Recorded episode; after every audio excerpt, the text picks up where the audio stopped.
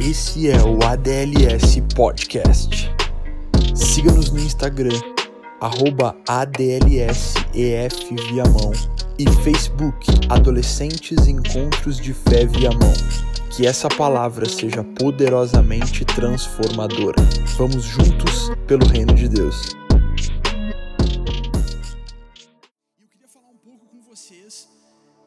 Se eu tivesse que dar um título para a mensagem, o título seria Não apaguem o Espírito Santo. Amém? Amém? Eu não ouvi. Lembra do combinado que a gente tem, né? Eu vou falando, vocês vão respondendo, a gente vai conversando, né? Para não ficar um, um, né? Amém? Glória a Deus. Então eu quero falar um pouco sobre não apaguem o Espírito Santo, ou nós não devemos apagar o Espírito Santo que habita em nós. Abre comigo, por favor, a tua Bíblia. Primeira aos Tessalonicenses, carta de Paulo, no capítulo de número 5, versículo de número, deixa eu ver porque eu sei o que fala, né, que é o 19. Mas deixa eu ver em qual que eu vou abrir. Primeiro aos Tessalonicenses, capítulo 5, por favor. Versículo 19.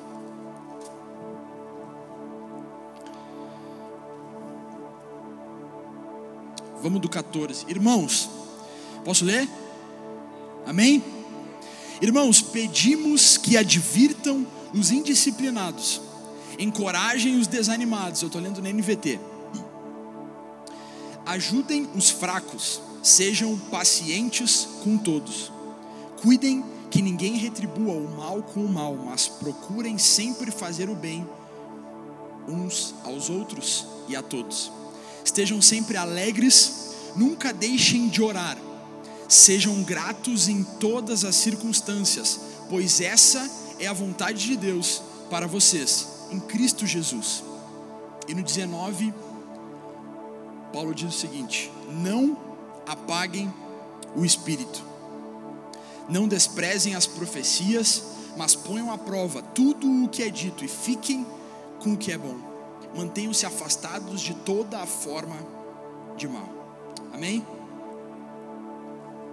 5,19, Paulo diz: Não apaguem o espírito. Em algumas versões, a Bíblia vai dizer: Não apagueis o espírito. Né? Em outras versões, aqui Paulo foi traduzido como: Não extingueis o espírito. Não extingueis, ou seja, não tornem ele extinto na vida de vocês. Eu queria falar um pouco sobre isso, e para isso, eu queria que vocês abrissem a Bíblia de vocês no livro de 1 João, por favor. 1 João, no capítulo 4, versículo 13. 1 João 4, 13. Aqui a, a epístola do apóstolo João. Amém? João 4,13. Então a gente já falou um pouco sobre a pessoa do Espírito Santo. Nós falamos um monte de coisa aqui já. E é, é interessante pregar sobre o Espírito Santo porque volta e meia a gente começa a falar e as coisas começam a convergir para o mesmo ponto. Mas glória a Deus por isso. Talvez vocês ouçam eu falar de algumas coisas que eu já falei, ou talvez que o Rodrigo já falou, mas Deus é bom. Amém? Em 1 João, no capítulo 4, no verso 13, a Bíblia diz o seguinte: Deus nos deu seu Espírito, com letra maiúscula, como prova de que permanecemos nele e ele em nós. Amém? Pai, nós oramos nessa noite. Fala conosco através da tua palavra. Te revela a nós, Jesus. Nós possamos te conhecer ainda mais essa noite. Que o Senhor gere aqui experiências contigo. Que nós possamos te enxergar e sermos transformados pela, pela tua glória, Pai, em nome de Jesus. Amém. 1 João, capítulo 4, versículo 13. João diz que Deus nos deu o seu Espírito como prova de que permanecemos nele e ele em nós. E é daqui que eu quero partir. Sabe por quê? Porque a gente já falou que o Espírito Santo habita em nós, amém? Agora, o interessante é, é, que essa habitação, o nome já diz isso, mas para ficar mais claro, sabe quando a gente fala que algo está de passagem, que algo está visitando? Quando vocês vão para a casa de um amigo de vocês para visitar, vocês não vão ficar lá permanentemente, vocês ficam lá por um determinado período de tempo e depois vocês se retiram. Agora, quando o Espírito Santo ele vem habitar dentro de cada um de nós, ele vem e ele permanece conosco. Amém? Amém? E cara, isso é muito importante, isso faz toda a diferença. Porque como nós já falamos no Antigo Testamento, muitas vezes o Espírito Santo, ele sim enchia homens de Deus, sacerdotes, reis. Agora ele não permanecia com eles. E aqui João diz exatamente isso que Deus nos deu o seu espírito, e isso demonstra que ele permanece em nós e nós permanecemos nele. Amém? E eu queria partir daqui Abram comigo a Bíblia de vocês no livro de 2 aos Coríntios, carta de Paulo, 2 aos Coríntios. Tem vários, vários, várias passagens bíblicas que a gente vai ler hoje. Eu vou achar, se eu achar mais rápido aqui, eu vou lendo, vocês vão achando, a projeção já vai colocar lá, 2 aos Coríntios, capítulo 3, no versículo 7. Em 2 aos Coríntios, capítulo 3, verso 7, Paulo escreve aqui o seguinte: O antigo sistema com suas leis gravadas em pedra, terminava em morte. Embora tivesse começado com tamanha glória que os israelitas não conseguiam olhar para o rosto de Moisés por causa da glória que brilhava em seu rosto, ainda que esse brilho já estivesse se desvanecendo. Não esqueçam de 1 João 4,13: permanece, ainda que esse brilho estivesse desvanecendo. Acaso não deveríamos esperar uma glória muito maior no novo sistema que se baseia na obra do Espírito? Se o antigo sistema que traz condenação era glorioso, muito mais glorioso é o novo sistema que nos torna justos diante de Deus. De fato, a glória do passado não era nada gloriosa em comparação com a glória magnífica de agora. Portanto, se o antigo sistema que foi substituído era cheio de glória, muito mais glorioso é o novo, que permanece para sempre. Amém? Glória a Deus. Eu queria pedir para o pessoal lá da projeção, se pudesse fazer um favor para mim, colocar uh, o, o, o versículo. Deixa eu ver.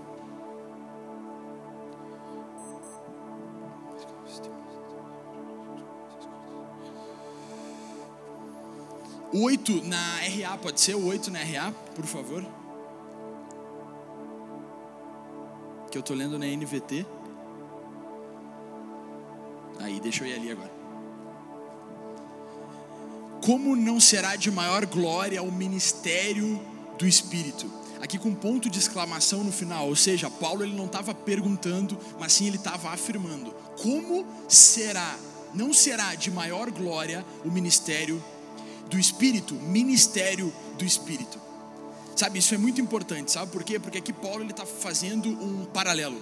Ele está falando sobre o ministério da lei, que ocasionava em morte. Por quê? Porque a lei ela, ela, era perfeita, ela foi feita por Deus, mas o homem, enquanto pecador, ele pecava e transgredia a lei, e essa transgressão ocasionava a morte.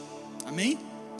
Agora, quando Paulo fala sobre o ministério do Espírito, ele está falando sobre a nova aliança. E por que, que eu estou falando isso? Porque a Bíblia ela se divide em Antigo Testamento e Novo Testamento. A gente sempre fala sobre a antiga aliança e a nova aliança. A antiga aliança que era feita, a gente sabe sobre o tabernáculo e tal, não sei o que. Até antes disso, né, lá com Adão. E depois a nova aliança que é feita em Jesus. E aqui Paulo fala sobre o ministério da lei. E quando ele vai, uh, uh, como é que eu posso dizer? Dizer, quando ele vai. Uh, quando ele vai caracterizar o ministério da nova aliança, ele diz: o ministério do Espírito. Cara, isso é muito forte. É impossível nós vivermos hoje na nova aliança deixando completamente de lado o Espírito Santo, porque a nova aliança é o ministério do Espírito. Amém? Vocês estão me ouvindo? Estão me entendendo ou não? A gente está começando devagar. Amém? A nova aliança ela é, ela é descrita por Paulo aqui como o ministério do Espírito, e nesse caso o Espírito Santo de Deus. Amém? A questão é que, a partir um momento em que Jesus ele envia o seu Espírito Santo, ou seja, o outro semelhante a ele, consolador, ajudador, quando ele envia o seu Espírito Santo, as coisas aqui nesse mundo, por meio de Deus começam a acontecer por meio do Espírito. Quando Jesus estava na terra, Deus se manifestava por meio do Filho, amém? Jesus, ele passava caminhando, ele fazia coisas incríveis, como um homem cheio do Espírito Santo, mas era o Filho fazendo, as pessoas olhavam e diziam: Nossa, esse é o Filho de Deus. Hoje, Jesus já não está mais na terra, Deus não caminha assim no nosso meio literalmente, sabe? Não aparece assim, até pode aparecer, mas não é assim que ele trabalha. Ele trabalha por meio do seu espírito. Amém? E é por isso que Paulo diz que a nova aliança é o ministério do espírito. E por que eu estou falando isso? Porque a gente precisa entender algo. Em Joel, quando Joel profetiza e, de, e, Deus através dele diz que ele derramaria o seu espírito sobre toda a carne, Joel não diz que ele derramaria sobre os crentes legais sobre os crentes de verdade. Joel não disse que ele derramaria nem sobre os crentes. Joel diz: Eu derramarei o meu espírito sobre toda a carne. Amém? O que, que isso, o que, que tá Henrique, mas por que tu está falando isso? Sabe por quê? Porque o Espírito Santo hoje, ele não influencia somente nós que estamos aqui dentro, mas ele também trabalha no mundo lá fora. Sabe por quê? porque a Bíblia diz que nem mesmo o arrependimento acontece sem a obra do Espírito Santo. Então, para que hoje nós pudéssemos estar aqui, cada um de nós, eu vou, vou falar de mim, que um dia me arrependi da minha velha vida, deixei de lado tudo aquilo que eu fazia para seguir a Jesus, para ser filho dele, templo do Espírito. O Espírito Santo, mesmo antes de eu tomar essa decisão, já estava trabalhando na minha vida. Amém? Ele já estava trabalhando na vida de cada um de vocês. E ele trabalha em muitas pessoas lá fora, cara. Quantas pessoas já estão sendo preparadas para que amanhã, depois de amanhã, ou na semana que vem, o Senhor os tome completamente. Isso é incrível. Sabe, no congresso de, de verão lá na sede, nesse ano, uh, veio um pastor lá da Suécia, o pastor Joking, Joking da Live Sword, um bagulho assim. Ele é sueco lá, o cara era traduzido. E ele disse algo interessante, que a gente precisa orar para que o Espírito Santo ele nos capacite aqui, para que ele nos dê entendimento, palavra de conhecimento, sabedoria, para que ele venha sobre nós e nos capacite para a gente ir lá fora. Mas não só isso, para que agora ele já comece a trabalhar no coração de pessoas lá fora, para que quando a gente chegar inflamado e queimando pelo Espírito de Deus, as pessoas já estejam prontas para receber aquilo que vai ser passado para elas. Abre comigo, por favor, a tua Bíblia no livro de João, capítulo 16, no versículo 8. João 16, verso 8. E diz assim: vamos comigo, senão eu não vou conseguir. Quando ele vier, convencerá o mundo do pecado, da justiça e do juízo. Deixa eu te dizer, a gente não convence ninguém, nem do pecado, nem da justiça e nem do juízo. Quem faz isso é o próprio Deus através da pessoa do Espírito Santo. E a gente precisa ter a consciência disso hoje, porque isso faz toda a diferença. A gente vai começar a olhar para o mundo de outra forma, ao entender que é por meio do Espírito. Amém? Faz sentido? Vocês estão me entendendo? Então a verdade é que o agir do Espírito Santo ele já começa antes mesmo, cara, para a gente se converter a gente precisa do agir sobrenatural do Espírito Santo. Não existe arrependimento, não existe conversão sem que o Espírito Santo já esteja trabalhando em nós. Amém? Faz sentido?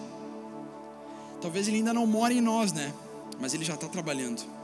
E é por isso e, e, na verdade, por que, que eu falo sobre isso? Pai, a gente está falando sobre um negócio que, tipo assim, é nada a ver, o ministério do Espírito, tá, legal. A nova aliança é o ministério do Espírito, nossa. Então, por que que muitas vezes a gente esquece do Espírito Santo se o ministério da nova aliança é o ministério do Espírito? E aí parece que eu estou falando de coisa aqui que vocês já ouviram e parece que eu estou sendo muito repetitivo. Mas quando acaba o culto aqui e a gente vai para casa, a gente esquece de tudo novamente. Faz sentido ou não? Faz ou não? Para mim faz, muitas vezes isso acontece comigo. Sabe, por que, que eu falo isso? Cara, pá, o Espírito Santo é ele que convence o mundo do pecado, da justiça e do juízo. Tá, Henrique, eu já entendi por que tu fica falando isso, porque ele é extremamente importante. A nova aliança é o ministério do Espírito. É o próprio Espírito Santo que convence o homem do pecado, da justiça e do juízo. E mais do que isso, abre comigo em Gálatas, no capítulo 3, por favor.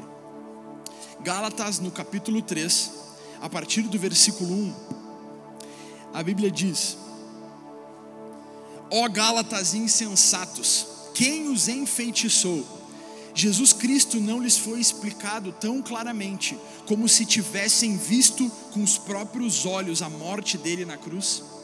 Deixe-me perguntar apenas uma coisa. Olha que interessante. Paulo diz: Eu quero saber só uma coisa de vocês, apenas uma coisa. Vocês receberam o Espírito porque obedeceram à lei ou porque creram na mensagem que ouviram?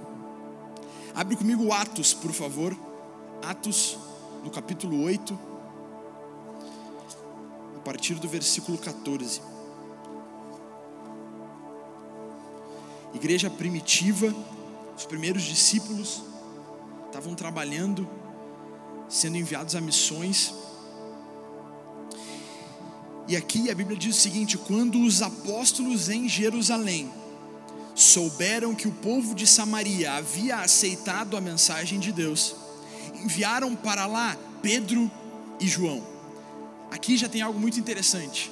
Só da Bíblia dizer que eles enviaram Pedro e João já demonstra a importância do que eles iam fazer.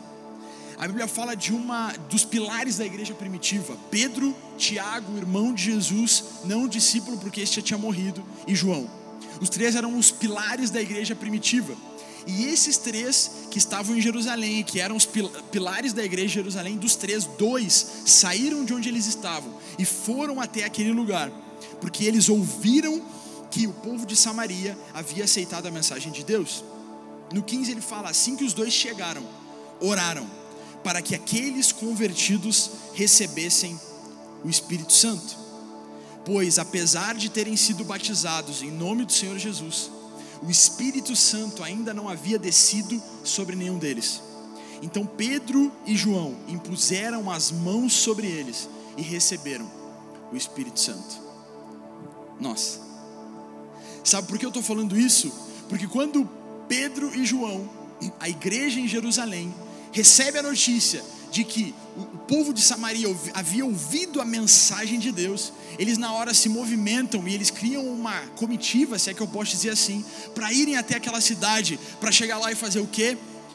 Orar ao Pai para que eles recebessem o Espírito Santo, porque eles sabiam que isso era a coisa mais importante. E é interessante porque ele fala assim, ó, que eles haviam sido batizados em nome do Senhor Jesus.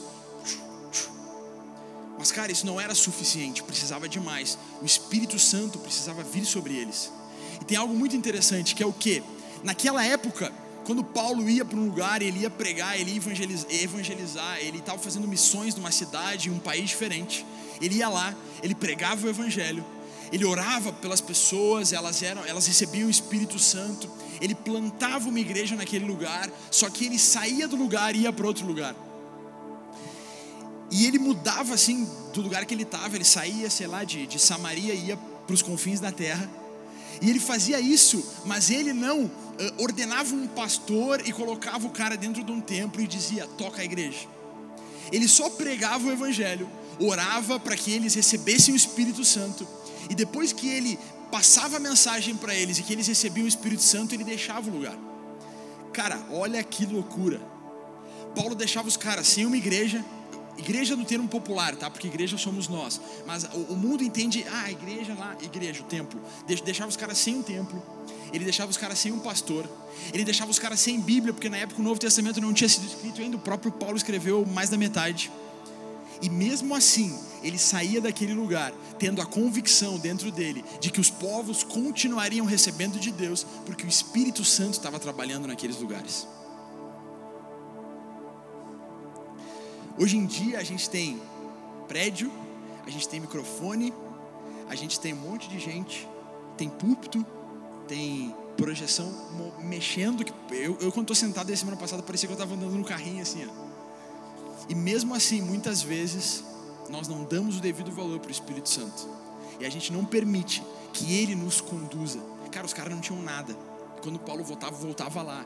Ele dava uma exortada, mas na maioria das cartas ele diz: Cara, como eu fico alegre, como eu quero ter convosco novamente, porque eu tenho visto a fome de vocês, a sede de vocês e o que o Senhor tem feito no meio de vocês. Somente através do Espírito Santo. Amém? Depois do que a gente leu aqui, do que a gente conversou, quantos de vocês acham que o Espírito Santo é importante? Levanta a mão, levanta a mão aí, por favor. Vamos, vamos participar. Quantos acham que o Espírito Santo é muito importante? Amém? Glória a Deus. E eu comecei a falar sobre isso. Deixa eu ver. Ah, meu tempo já está voando. Por quê? Porque quando nós aceitamos Jesus, nascemos de novo, nós passamos a ser casa, habitação do Espírito, então nós passamos a ter uma vida nova. Sabe, a gente já falou sobre isso. Jesus não veio para dar uma ajeitada na nossa vida, mas ele veio para nos dar uma vida nova. Só que essa vida nova é vivida por meio do Espírito Santo. Não tem outro jeito. Não tem outro jeito. Escuta o que eu estou dizendo para vocês. Não tem outro jeito. Sem o Espírito Santo, vocês podem viver qualquer outra coisa, menos a vida abundante que o Senhor Jesus tem preparado para cada um de vocês. Não tem outro jeito. Então, essa vida nova que nós recebemos de Deus, pela graça de Deus, ela é vivida atualmente por meio do Espírito Santo. Amém? Abre comigo a tua Bíblia, João, capítulo 16, por favor. No versículo 12. João 16, verso 12. Quando a projeção dela eu vou junto, que daí vocês vão lendo lá qualquer coisa aí. Há tanta coisa que ainda quero lhes dizer. Lembram do que eu falei, né? Jesus falando aqui, talvez as Bíblias de vocês estejam em vermelho, aguçem os ouvidos de vocês. Quando Jesus fala, a gente para e ouve. Há tanta coisa que ainda quero lhes dizer, mas vocês não podem suportar agora. Prestem atenção nisso. Quando vier o Espírito da Verdade, ele os conduzirá a toda a verdade. Não falará por si mesmo, mas lhes dirá o que ouviu e lhes anunciará o que ainda está para acontecer. Ele me glorificará porque lhes contará tudo que receber de mim. Tudo que pertence ao Pai é meu. Por isso eu disse: o Espírito lhes contará tudo que receber de mim. Volta comigo no 12. Há tanta coisa que ainda quero lhes dizer, mas vocês não podem suportar agora. Quando vier o Espírito da, da verdade, ele os conduzirá a toda a verdade. Se eu não me engano, eu falei sobre isso até há duas semanas atrás, mas eu falei em um aspecto diferente. Aqui é Jesus falando, e ele diz: há tanta coisa Há tanta coisa que eu ainda quero lhes dizer, mas vocês não podem suportar agora. Quando vier o Espírito, ele os conduzirá a toda a verdade. Deixa eu dizer algo para vocês. Aquilo que Jesus começou quando ele veio na terra, hoje é continuado por meio do Espírito Santo. O Espírito Santo vem para continuar aquilo que Jesus começou. Ele vem e ele entra naquilo que já estava acontecendo. E ele vem para continuar aquilo que Jesus começou a fazer no meio daqueles discípulos no mundo naquela época. Agora, tem algo muito interessante. Muitas vezes a gente pensa em Deus, Jesus e ah, o Espírito Santo. Agora, olha que incrível. Quando a Bíblia fala aqui que Jesus queria falar tantas coisas para nós, para nós não, para os discípulos, para os doze mas eles não podiam suportar naquela época. Mas quando o Espírito viesse, então ele falaria a eles toda a verdade. Escuta o que eu tenho para dizer para vocês. O Espírito Santo hoje, desde aquela época, trabalhando em nosso meio, ele, ele vem para continuar aquilo que Jesus começou a fazer. Mas sabe, ele não vem para continuar em um nível mais baixo ou nem no mesmo nível o Espírito Santo vem para nos dar um novo nível de compreensão e de entendimento de qual é a vontade de Deus e do que Ele quer que nós façamos aqui na terra. Tá claro aqui. Jesus fala: Eu queria dizer tanta coisa para vocês, mas vocês não podem suportar. Quando o Espírito vier, então Ele vai falar tudo, tudo, tudo. Ou seja, hoje a revelação que nós temos a compreensão que nós temos, o entendimento que nós temos através do Espírito Santo é ainda mais aperfeiçoado do que era naquela época. Cara, isso é incrível. Eu não sei vocês, mas isso me deixa muito feliz. Sabe, isso faz algo queimar dentro do meu peito. Olha que incrível, cara. A gente vê as histórias de Pedro, de Tiago, de João. A gente vê Pedro caminhando sobre as águas, a sombra deles curando, levanta e anda, expulsando os demônios. Paulo fazendo uma loucurada naquele mundo. E Jesus fala que há tanta coisa que eu queria contar para vocês, mas vocês não podem suportar. O cara que andou sobre as águas não podia suportar. O cara que a sombra curava ainda não podia suportar. Mas a verdade é que nós, cada um de vocês hoje, podemos sim receber a revelação que vem de Deus através do Espírito Santo. Amém? Entendam algo: o Espírito vem e hoje ele conduz a igreja, e ele faz isso em um novo nível. Deus nos elevou a um novo nível de entendimento e de compreensão. Amém? É por isso que a gente não pode achar que o Espírito Santo é por isso que a gente não pode deixar o Espírito Santo de lado. Mas não é, não é nem só isso, sabe? Não é tipo assim, ah, porque hoje, tá, a gente tem que, pô, bota todo mundo na mesma sacola e tal. Não, não, não. Hoje o Espírito Santo trabalhando dentro de nós, ele nos dá um entendimento ainda mais aperfeiçoado do que os próprios discípulos podiam ter naquela época. Amém? Agora tem algo interessante. O Espírito trabalha em nós, ele trabalha dentro de nós, ele trabalha sobre nós, ele trabalha em nós e através de nós. E a gente está falando sobre isso. E eu vim falar hoje aqui sobre não apagueis ou não apaguem o Espírito Santo. Agora tem algo interessante, e entrando literalmente nesse versículo, ou nessa frase, ou nesse sentido, é que a obra do Espírito Santo em nós, ela não é unilateral. Como assim, Henrique, a obra não é unilateral? Não é só o Espírito Santo que vem e faz as coisas nas nossas vidas, tipo assim, pá, pá, pá, pá, pá, e a gente não precisa fazer nada. Tem uma parte que é nossa, amém? Tem uma parte que é nossa. A iniciativa é de Deus, sempre foi, sempre vai ser. Ele sempre vem para nos resgatar, ele sempre vem para nos abençoar, ele sempre vem para se derramar sobre nós. Agora, esse relacionamento com o Espírito Santo é como se fosse um jogo de tabuleiro, sabe? Deus faz a jogada dele primeiro, mas agora ele espera que nós façamos a nossa. Faz sentido? A pergunta que eu tenho para fazer para vocês é: quantos de vocês estão dispostos, a partir dessa noite, a começar a corresponder ao Espírito Santo? Eu tô. Amém? Então vamos lá. A obra do Espírito Santo em nós, ela não é unilateral. Sabe por que, que não é? Para vocês não ficarem bravos comigo que eu estou falando os negócios e não estou dizendo onde que está e quem é que disse, e o Henrique está louco. Atos no capítulo 7, não precisa abrir, versículo 53.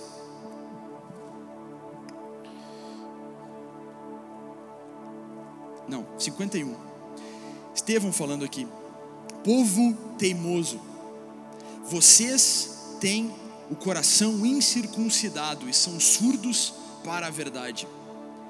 E ele pergunta: resistirão para sempre ao Espírito Santo? Deixa eu te dizer, se a obra do Espírito Santo ela fosse unilateral, seria impossível nós resistirmos ao Espírito Santo. Mas é justamente pelo fato de que nós podemos e não vamos resistir ao Espírito Santo que demonstra que a obra do Espírito Santo ela não é unilateral. O Senhor toma a iniciativa, mas tem uma parte que é nossa. Amém? E é por isso que eu quero falar sobre não apagueis o Espírito. Abre comigo 2 Timóteo, capítulo 1, por favor. 2 Timóteo, capítulo 1. Eu vou abrir, vou ler e a gente vai junto. 2 Timóteo, capítulo 1, versículo 3. Dou graças por você ao Deus que sirvo com a consciência limpa, como serviram meus antepassados. Sempre me lembro de você em minhas orações, noite e dia. Quero muito revê-lo, pois me lembro de suas lágrimas. Nosso reencontro me encherá de alegria. Lembro-me de sua fé sincera, como era de sua avó Lloyd e de sua mãe Eunice, e sei que em você essa mesma fé continua firme. Por isso, quero lembrá-lo de avivar a chama do dom que Deus lhe deu quando impus minhas mãos sobre vocês. Deixa eu te dizer, Paulo diz algo aqui. O dom que Deus lhe deu quando impus as minhas mãos sobre vocês. Deus já deu o dom, já havia dado o dom a Timóteo. Forma sobrenatural, o dom que é espiritual, o dom do Espírito Santo, Deus já havia derramado sobre Timóteo. Agora, o que Paulo está falando aqui não é, ah, você vai receber, será que você recebeu? Não, não, não, Deus já havia derramado o dom. A questão era que Timóteo, ele tinha uma responsabilidade. Qual responsabilidade? Avivar o dom. Isso era a responsabilidade de Timóteo o que Paulo estava querendo não era que Timóteo sentasse e começasse, bah, Deus, reaviva o dom, reaviva o dom. Não, era a responsabilidade de Timóteo que ele fosse lá e reavivasse o dom que ele havia recebido de Deus. Agora tem algo interessante aqui. Essa responsabilidade de Timóteo não era simplesmente para não permitir, olha que interessante. Paulo podia ter dito: não permita que, sabe, que o dom seja esquecido. Não. Paulo diz que você reavives o dom, ou seja, não só não esqueça, mas também traga ele para fora. Isso era a responsabilidade de Timóteo. E deixa eu te dizer, o Senhor quer derramar sobre cada um de nós, sobre vocês, ainda hoje, dons espirituais. Isso não foi só para a igreja primitiva. Nós, enquanto igreja, e eu particularmente, Henrique Dornelles, creio na contemporaneidade dos dons. Amém? Quantos de vocês também creem nisso? Então, cara, se isso é para hoje, nós também somos chamados por Deus a reavivar tudo aquilo que o Senhor derramou sobre nós e que talvez esteja esquecido, sabe, deixado de lado, que talvez esteja uh, sendo negligenciado por nós. Abre comigo 1 Timóteo, capítulo 4, é só voltar um pouquinho. Paulo, de novo a Timóteo, no, cap, no versículo 14, vai dizer: não descuide do dom que recebeu por meio de profecia, quando os presbíteros impuseram as mãos sobre você. Dedique total atenção a essas questões, entregue-se inteiramente às suas tarefas, para que todos vejam o seu progresso. Fique atento a seu modo de viver e a seus ensinamentos. Permaneça fiel ao que é certo, e assim salvará a si mesmo e aqueles que o ouvem.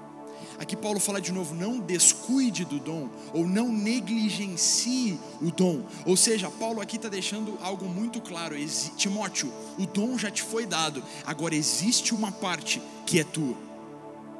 E sabe, talvez hoje nós não temos tido a, a, a realidade, a consciência de que existe uma parte que é nossa.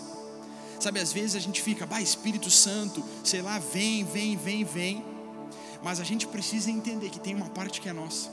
Para que a gente, por exemplo, tenha desenvolvido nas nossas vidas, através do Espírito Santo, os frutos do Espírito, os dons espirituais sejam derramados sobre nós, existe uma parte que é nossa. Deus não vem e faz tudo sozinho, nos deixa sentado numa, numa cadeira e aí a gente começa a voar por aí e a viver uma vida loucurada, tipo assim, só porque Ele vem e faz. Não, existe uma parte que é nossa.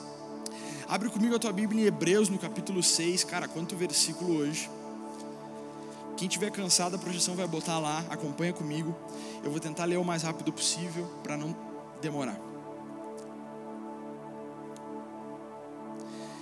Hebreus 6, Paulo aqui está falando aquela questão sobre, bah, é impossível que eles voltem ao arrependimento, aqueles que foram iluminados, que provaram né, do Espírito Santo e tal. Eu não quero falar sobre isso, a gente pode sentar um dia e conversar um monte sobre isso aí. Isso vai dar muito pano para manga, como a galera gosta de dizer. Eu nunca falei isso aí, vocês que falam. No verso 7 ele diz: Quando a terra absorve a chuva que cai, lembre-se, nós estamos falando sobre corresponder ao Espírito quando a terra absorve a chuva que cai e produz uma boa colheita para o lavrador, recebe a bênção de Deus. Mas se a terra produz espinhos e ervas daninhas, para nada serve, sendo logo amaldiçoada e por fim queimada. Cara, aqui o autor aos Hebreus ele está falando algo. Ele está fazendo distinção entre duas terras. Uma terra aqui recebe a chuva que cai e produz uma boa colheita, e a outra terra que produz espinhos e ervas daninhas. E a gente precisa entender algo aqui nessa passagem. As duas terras recebiam a chuva, a chuva caía sobre as duas terras. A grande diferença aqui, nesses versículos, e que fazia a diferença entre a terra que gerava bons frutos e a terra que gerava maus frutos era que a terra que produzia bons frutos, absorvia a chuva que caía. Ela retinha a chuva que caía, enquanto a terra que produzia maus frutos, cardos, abrolhos, ela não retinha a chuva que caía. Sabe o que, que isso deixa muito claro para nós? É que a chuva, ela vai cair sobre todos nós, porque o Espírito será dado e será derramado sobre toda a carne. A grande diferença que é feita ao longo da história entre os homens e que diferenciam homens e homens de Deus são aqueles homens que, quando vem que a chuva está caindo, eles tomam uma atitude de corresponder à chuva. E o que, que eles fazem? Eles retêm essa chuva. Então, quando essa chuva é retida dentro deles, quando o Espírito é retido dentro deles, quando eles tomam a decisão: não, não, não, não, não, isso aqui que Deus me enviou é meu, eu vou segurar, eu vou reter isso comigo, eles produzem bons frutos. Agora, quando o Espírito é derramado e a gente não está nem aí, e a gente não corresponde, a gente não vai produzir nada a não ser ervas daninhas, como o NVT fala. Amém? Abram comigo a Bíblia de vocês em Ezequiel, por favor. Ezequiel, capítulo 47.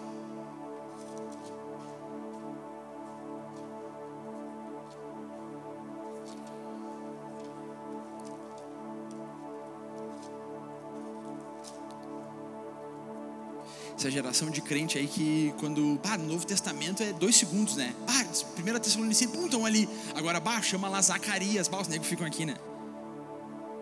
Bah, achei Zacarias. Ezequiel, capítulo 47. Não, faz o seguinte. Abre comigo. Vamos voltar para o versículo da, da ministração. Primeiro aos Tessalonicenses, capítulo 5, versículo 19. Eu já vou encerrar.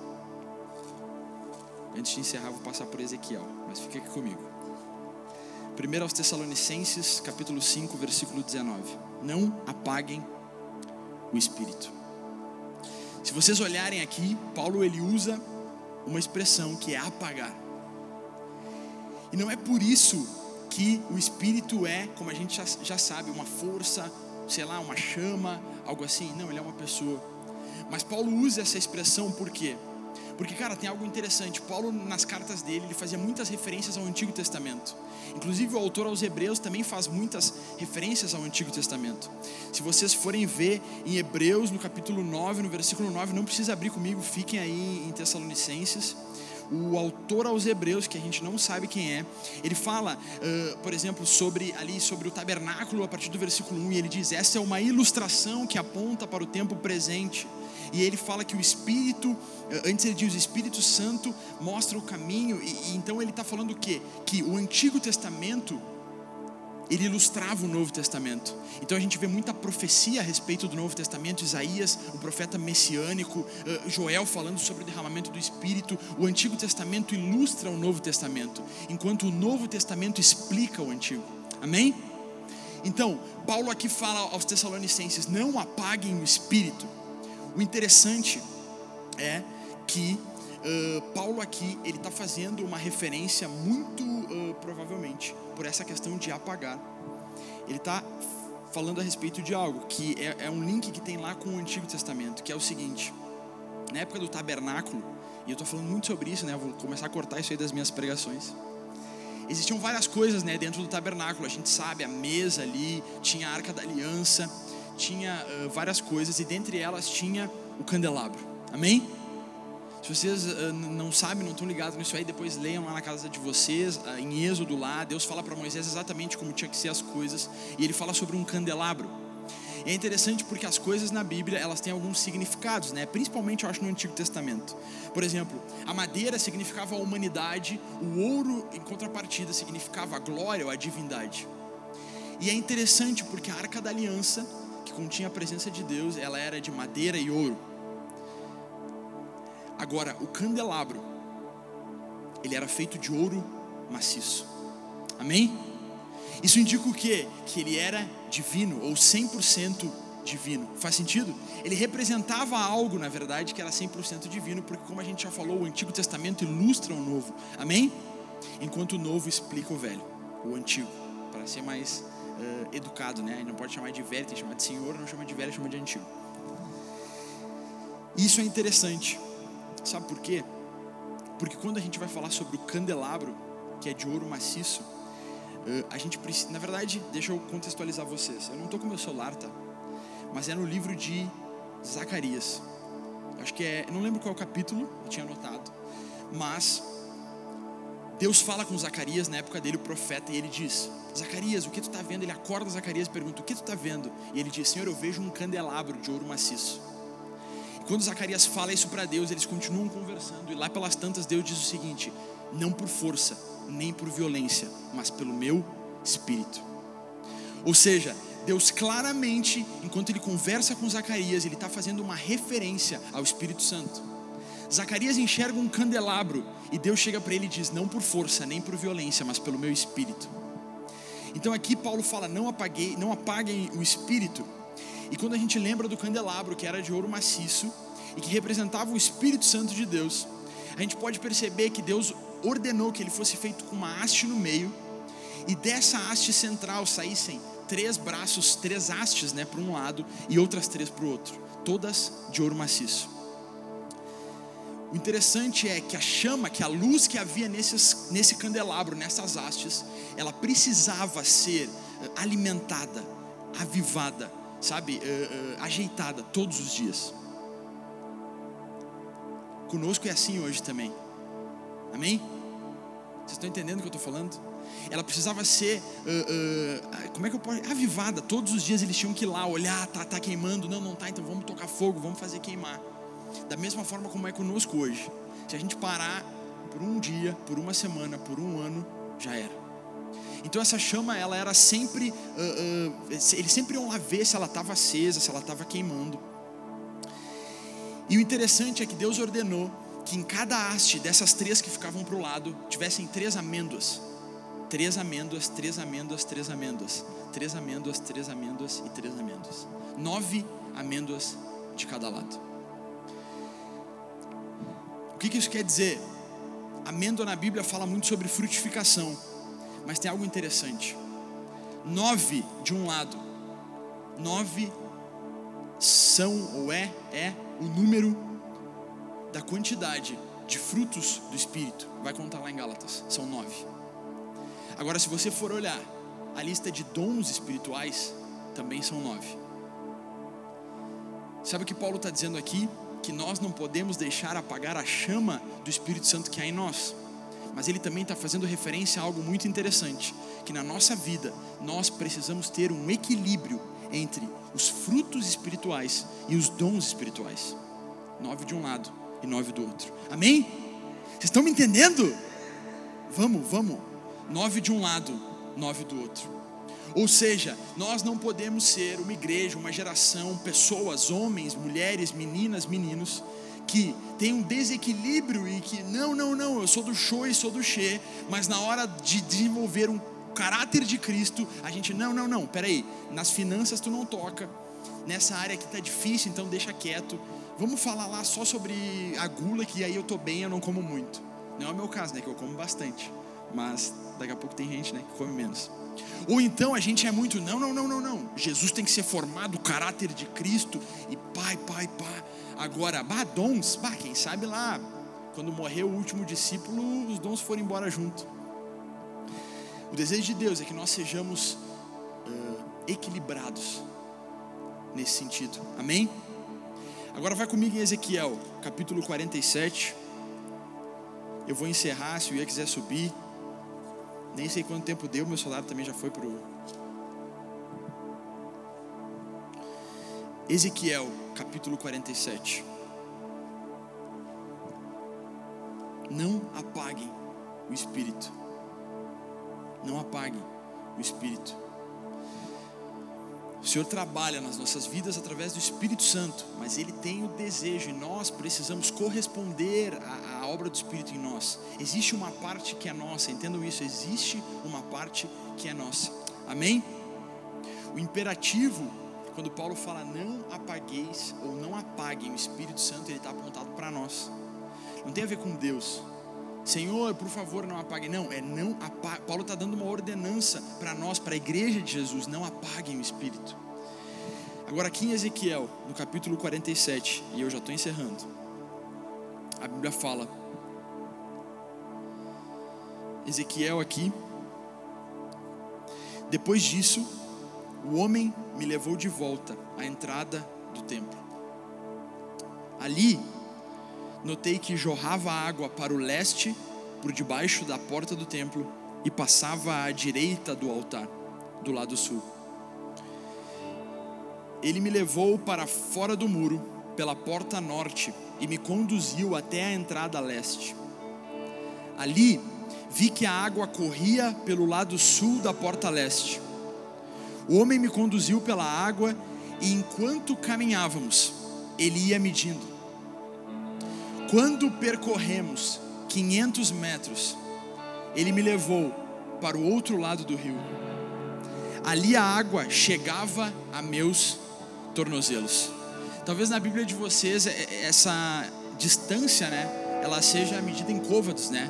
É que a minha NVT daí fala sobre metros, mas pode ser côvados que, que Ezequiel está dizendo? Eles percorreram 500 metros, ou seja lá quantos côvados é na Bíblia de vocês. E ali a água chegava aos tornozelos dele. E o que, que acontece? Eles continuam caminhando. Sabe por quê? Porque ainda não era a hora de parar. Fala comigo. Ainda, ainda não é a hora de parar.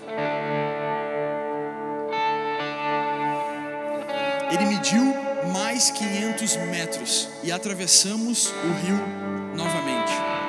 Dessa vez a água chegava a meus joelhos, mas ainda não era a hora de parar.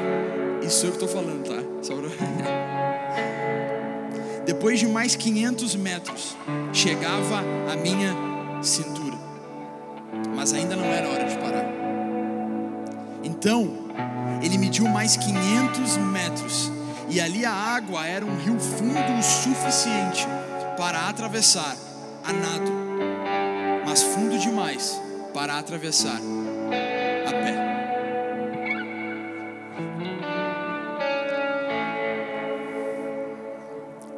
Vou te dizer algo. Aqui a Bíblia está falando sobre um rio aparece em Apocalipse, por exemplo. Só que tem algo muito interessante. E é o que? Muitas vezes nós, cristãos, a gente acha que o Espírito Santo vai vir sobre as nossas vidas, vai inundar tudo, vai causar uma enchente, e a gente está só sentado esperando. Vai, Espírito, inunda Faz, faz uma enchente, enche tudo de água aqui, por favor, faz isso. Quando na verdade o rio de Deus já está posto, a água já está disponível, e a vontade de Deus e o que Ele tem esperado é: quantos de nós tomarão a iniciativa de começar a caminhar em direção ao rio, e a entrar no rio, e a entrar no rio, e a entrar no rio? Existe uma parte que é nossa. Nós precisamos corresponder ao Espírito Santo. Tem algo que ele não vai fazer, porque ele decidiu trabalhar em conjunto conosco. A Bíblia fala que o Espírito Santo é o ajudador. E sabe, muitas vezes quando a gente pede ajuda de alguém, o Rodrigo me ajuda a carregar aqui esse púlpito. Aí eu vou lá e me sento e deixo ele carregar sozinho. Mas não é isso que a Bíblia fala. Ela fala de um Espírito Santo que é ajudador, ou seja, ele pega junto contigo e te ajuda a levar. Você sozinho não vai conseguir carregar isso aqui. Agora, o Espírito Santo também não vem para carregar sozinho. Ele vem para que você carregue junto com ele. Agora, olha que interessante. Quando a gente vai entrando nesse rio, então a água toca os nossos tornozelos. e a gente entende algo de Deus, ainda não é a hora de parar. E quando ela começa a tocar os nossos joelhos, a gente entende de Deus, ainda não é a hora de parar. Então ela toca na nossa cintura e a gente continua sentindo, ainda não é a hora de parar. Sabe por quê?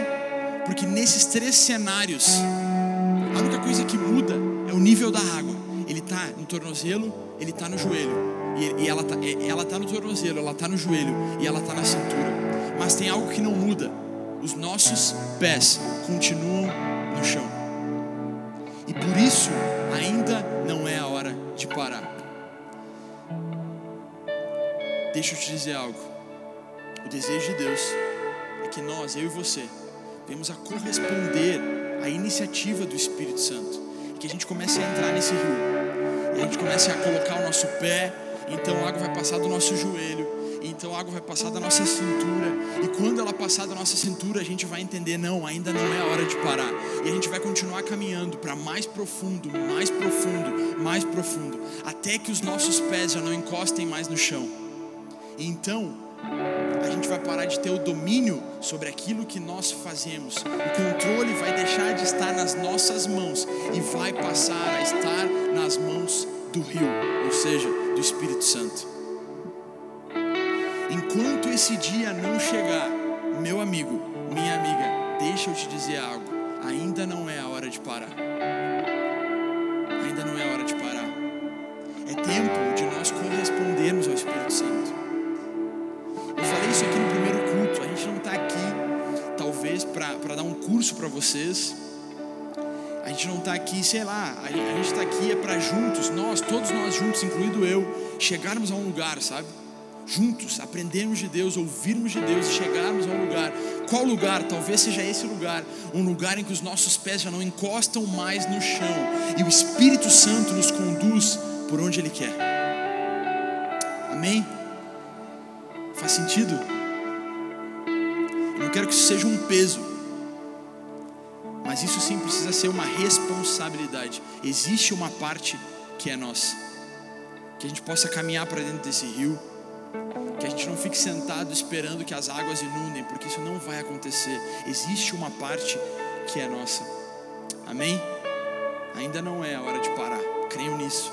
Creiam nisso. Busquem mais fundo. Continuem caminhando. Continuem buscando continuem crendo e olhando e percebendo que, cara, a água vai subindo, a água vai subindo, mas ainda não é a hora de parar. Amém? Baixa tua cabeça. Siga-nos no Instagram, arroba ADLSEF e Facebook Adolescentes Encontros de Fé Viamão. Vamos juntos pelo Reino de Deus.